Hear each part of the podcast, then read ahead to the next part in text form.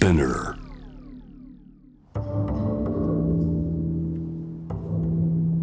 藤原信也新東京漂流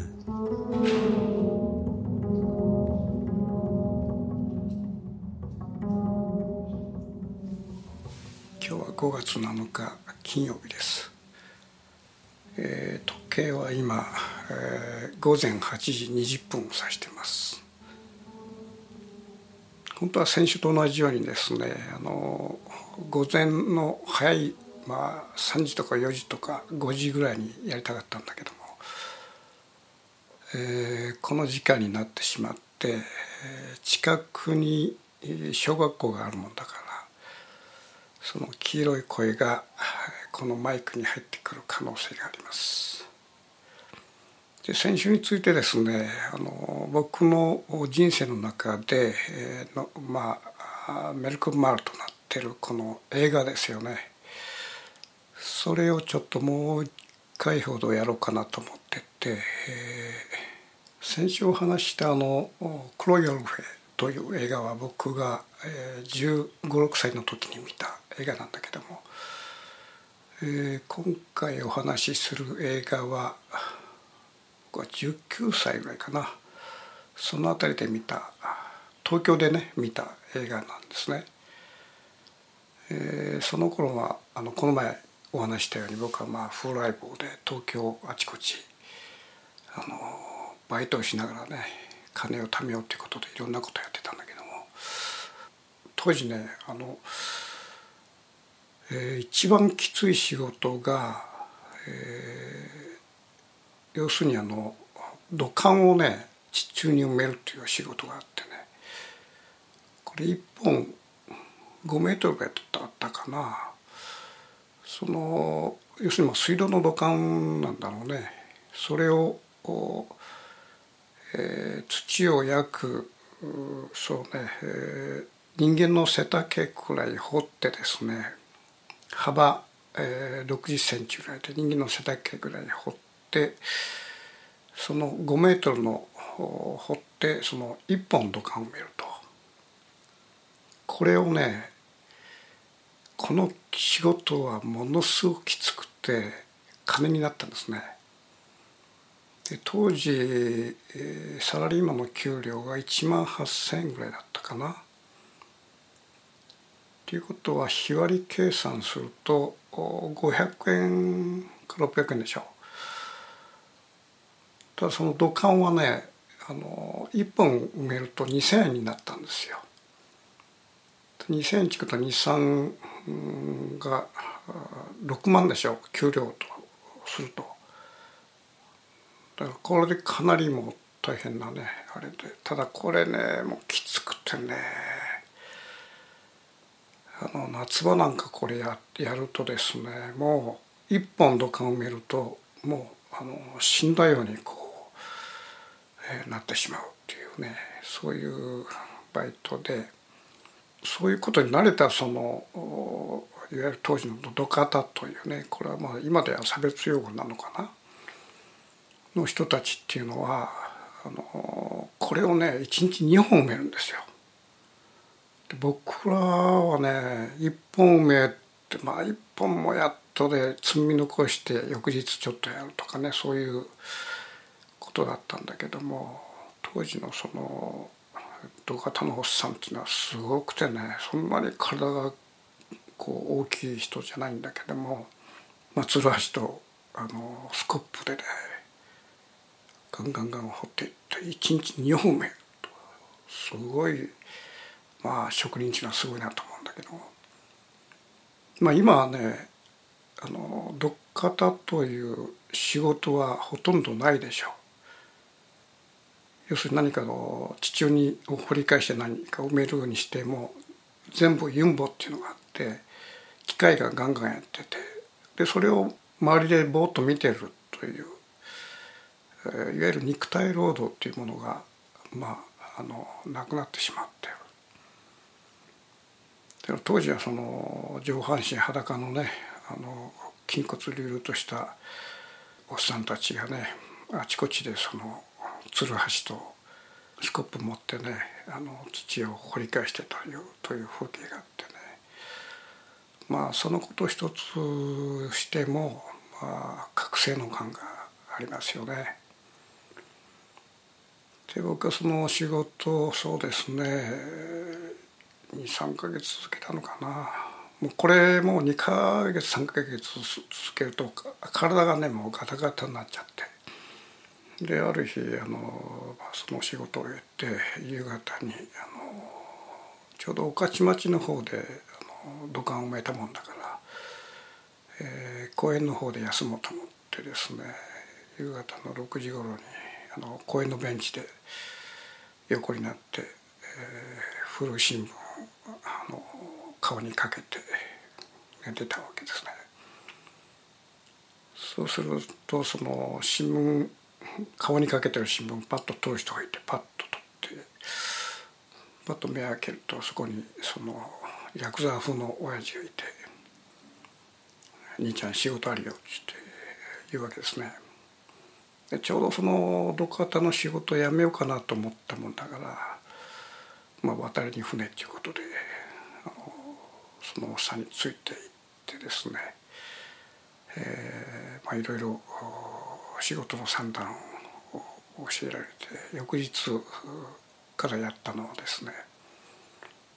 いわゆるポン引きっていうことですよね。このいわゆるあのビラをあちこちにまあ、配ってあのお客さんを集めるという。でこれをまああのやらされて、えー、そうですねあの銀座のねみゆき通りだとかああいうところでねビラを配りながらお客さんいい子いますよみたいな、えー、ことをやるわけだけどもこれがね1週間目でそうですね、えー、ビラを渡したあ人間がですねたまたま私服の刑事だったんですね。ですぐ「あちょっと来い」っつって、えー、それで、えー、しょっぴかれて、えー、三愛の警察署に連れて行かれた。それで単にビラを配ってる程度でねこれなかなかまあしつこくてね厳しくてまあ名前年齢出身なんとか、まあ、いろいろいろいろ聞いてくるわけですよ。要するにポン引きっていうのはこれはあのまあ売春の手助けなんだけどもこれなんで捕まったかというとですね僕は別に売春の手引きをやってるというその証拠はないわけだから、えー、いわゆる人の前に立ちはだかったというあの道路交通法違反なのね。その道路交通法違反で、えー、警察に連れて行かれてあの延々と事情聴取されるわけですよ。それ当時僕は19歳になったばかりだったからなかなか返してくれなくてねそれで一日まあ署に泊まって、えー、翌日の午前になってもまた聴取が始まってやっと終わったかと思ったら「お前その知り合いにその成人はいるか?」と成人と要するにあの大人ですよね。っていうのはこの大人が迎えに来なければあの出してくれないんですねあの未成年のままだと。まあ、そういう規則があるのかどうか分かんないけどそういうふうに言うわけですよ。で仕方なくそのまああの兄貴がいるんだということで兄貴はもう当時当時もう成人、うん、過ぎてたからねそれでなんとか兄貴のバイト先に連絡したのかな警察が。それで兄貴は急いでやってきて、えー、僕はこの警察署で捕まってみたいということだから結構慌ててね来たんだけどまあ後に聞くとなんか僕、まあ、兄貴がまあこれあの慌てて来てみると、えー、深夜は笑ってたと。まあ僕はねその時こう笑ってたと記憶はないんだけどもあのそのなんかえらいあの修羅場で危機迫る場所でですねまあ、深夜笑ってたっていうことを言うわけですよ。まあ、それでまあなんとか無事解放されて、えー、兄貴はそのまま、まあ、またあのバイトに戻ってですね。で3階の警察署出て、えー、ブラブラブラブラ歩いて、えー、街をねあちこち散策しながら帰り始めたんだけども。その途中でですね上野だったかな。上野の映画館で「世界残酷物語」というね看板がかかってて。なんかそのタイトルに妙にね引きつけられてふらっとこうなんだろうと思って、えー、まあ時間もあることだし、えー、ちょっと入ってみようということでその映画館に入ったんですね。そうするとねこの「その世界残酷物語」という映画っていうのはイタリア映画でヤコペッティというその監督がね撮った映画なんだけども。これは、えー、当時結構世界であの世界公共収入があった映画でねもともとものその映画の現代は「犬野郎」っていうモンド・カーネ。モンドっていうのは世界っていう意味らしいんだけどもカーネ。犬ですよね。世界の犬野郎みたいなそういうタイトルだったらしいんだけどもそれをまああの日本で上映するにあたって、えー、その3年ぐらい前にその大島渚の「なんとか残酷物語」っていう映画がヒットしたっていうこともあって、まあ、そのパクリみたいなもんですよねこれそれであの「世界残酷物語」というタイトルをつけたと。でそのまんまとそのそれに引っかかって僕は入ったわけだけどもまあ全く予備知識なく入って、えー、見たこの「世界残酷物語」っていうのはいきなりかなりまあ衝撃的な映画でですねいわゆるあのこれはねまあイタリアのカメラマン固有のねあのパパラッチっていうのがあるでしょう。もうどんなとこにも突っ込んでいってその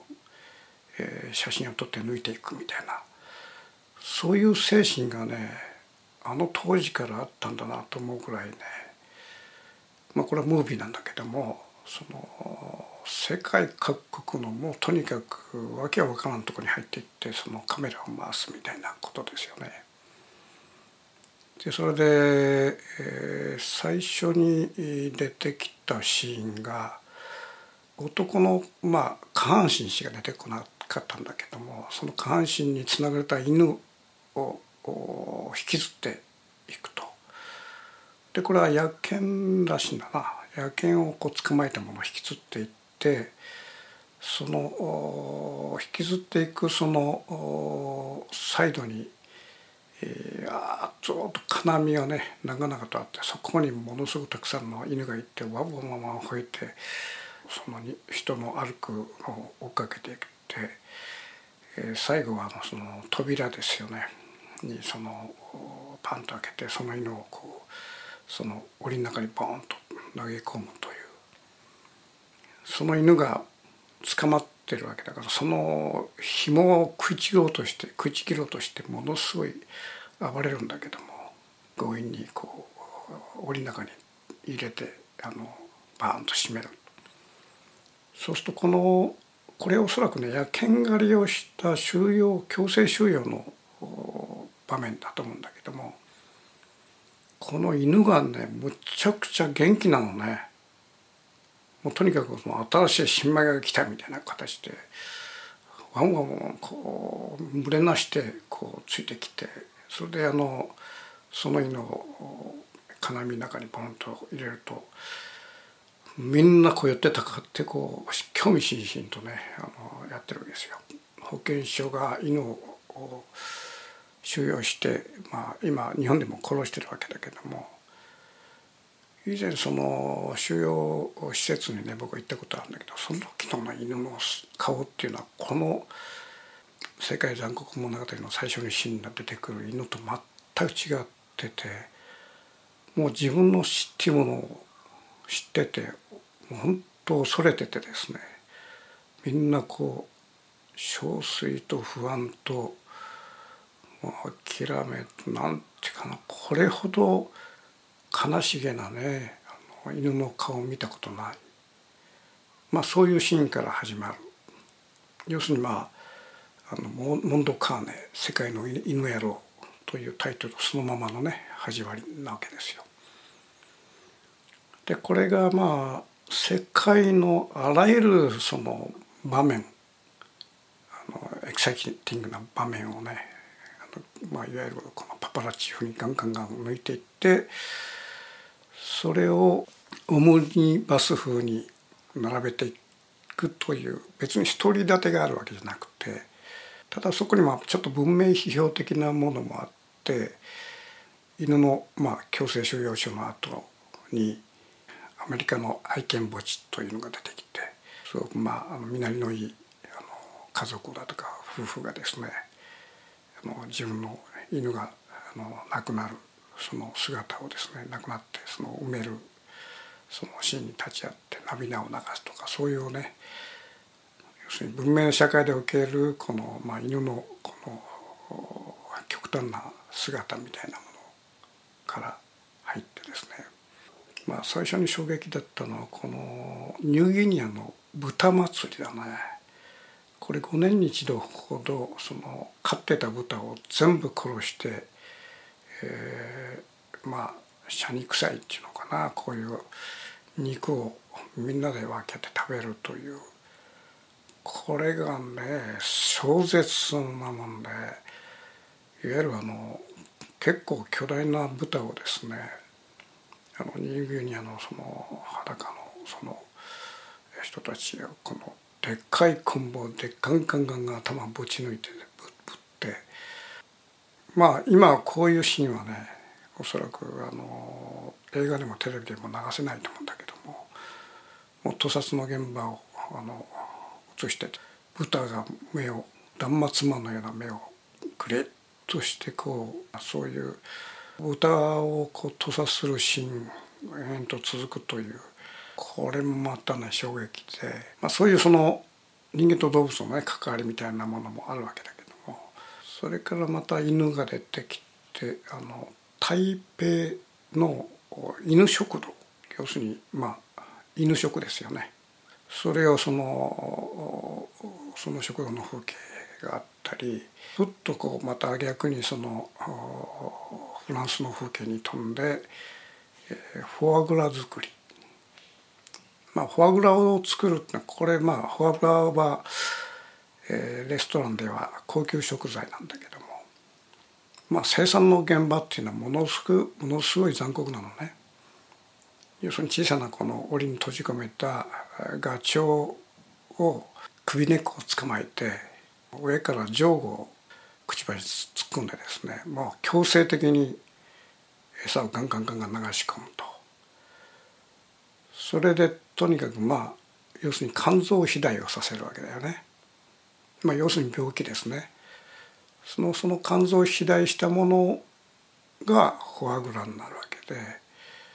でそういうそののその残酷なことを別にそのニューギニアに限らず文明国家でもやってるみたいな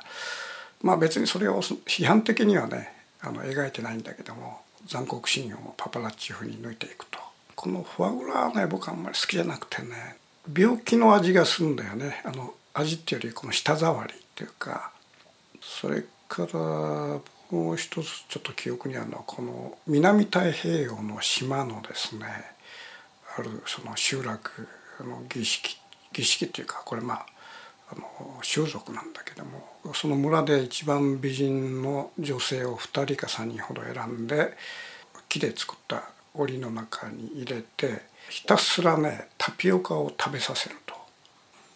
でとにかくこの巨大女性を巨女化させてそれで100キロ以上超えたとこでその檻から出して酋長の妻として迎え入れるその酋長っていうのがねものすごく痩せてて説明によると30キロ台なんていうのは書いてたけどもそういうその、えー、州長のところにまあ100何100キロ120キロみたいな女性がねお嫁にするっていう。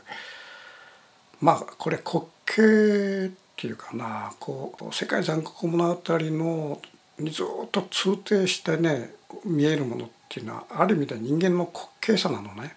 これは残酷と滑稽っていうのはまあ似てるところがあって。でその最後にはもう笑うしかないという。そういうそのあっけらかんとしたね決して残酷なあ世界が陰滅滅をしてるわけじゃなくてなんかこう人間っていうものはこれだけ不思議に満ちてるという。そういうその姿を描いてる映画だと思うのね。まあ、ビキニショットで原爆実験がそのこの映画の10年ぐらい前にあったのかな。その現場に行って狂った亀の映像を撮ってるわけですよ。まあ、ウミガメが方向感覚を失って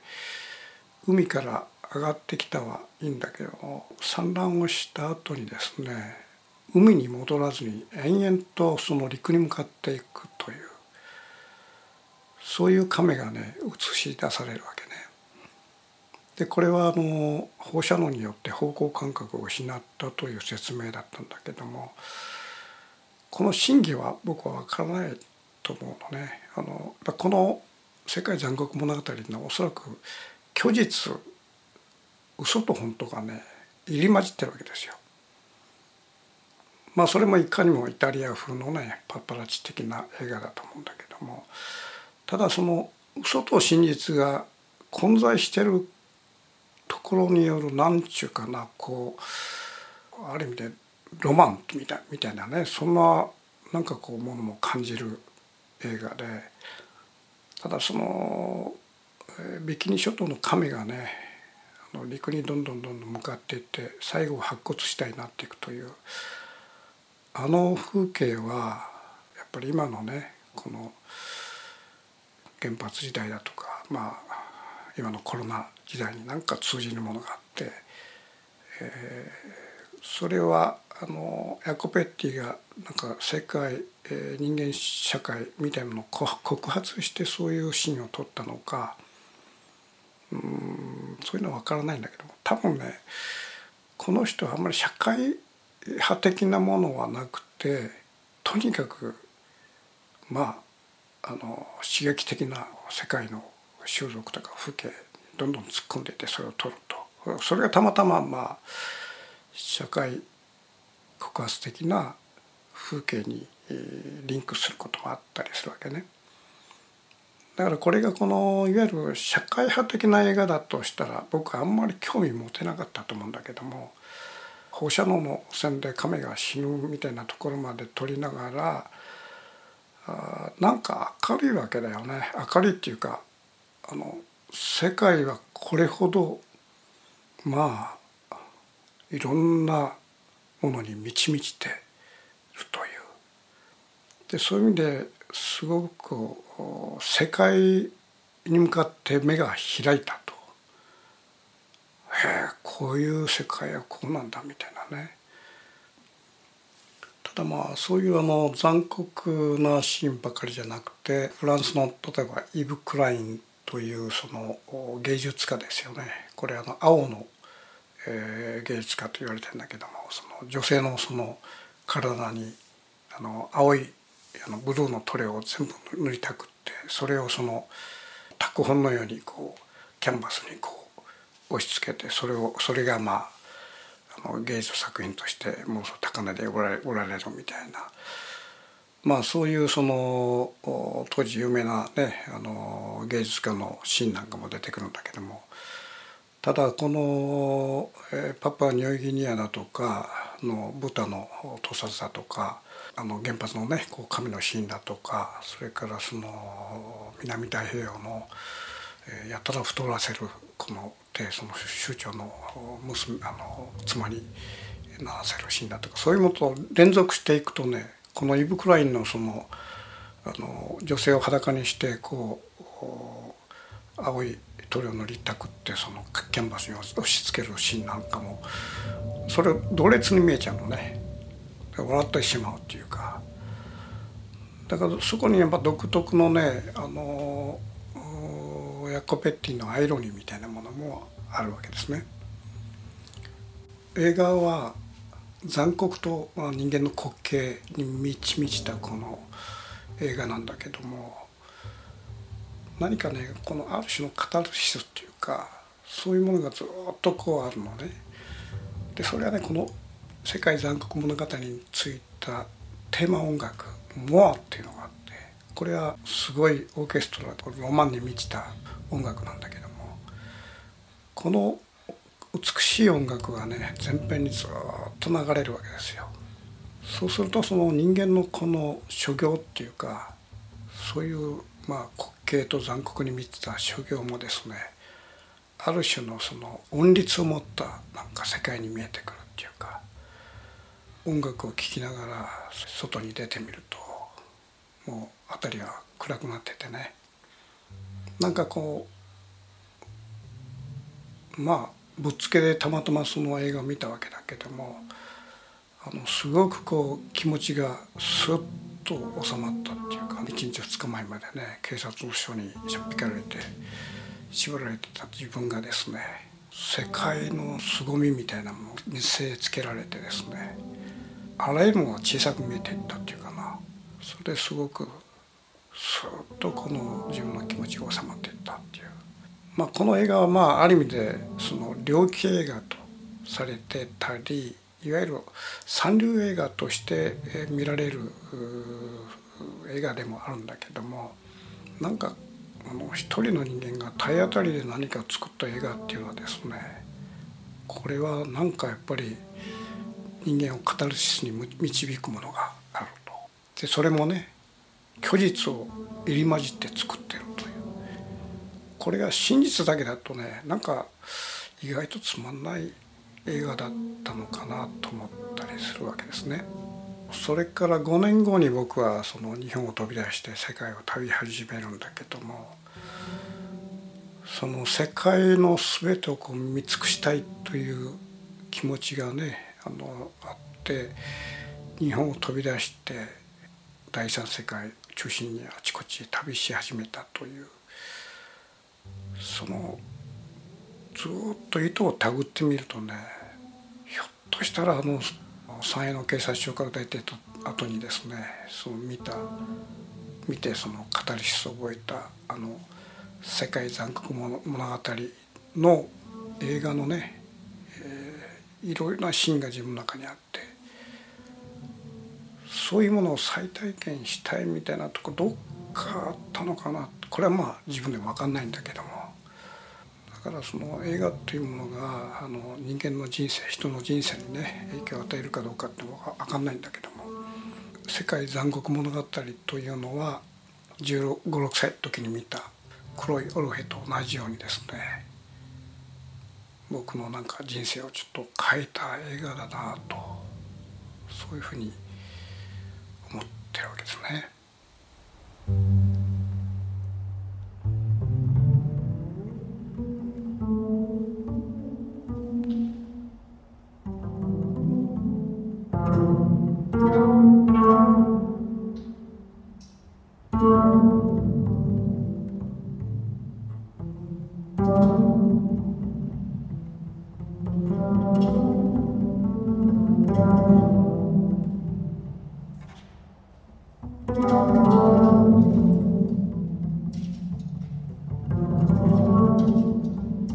藤原信也。新東京漂流。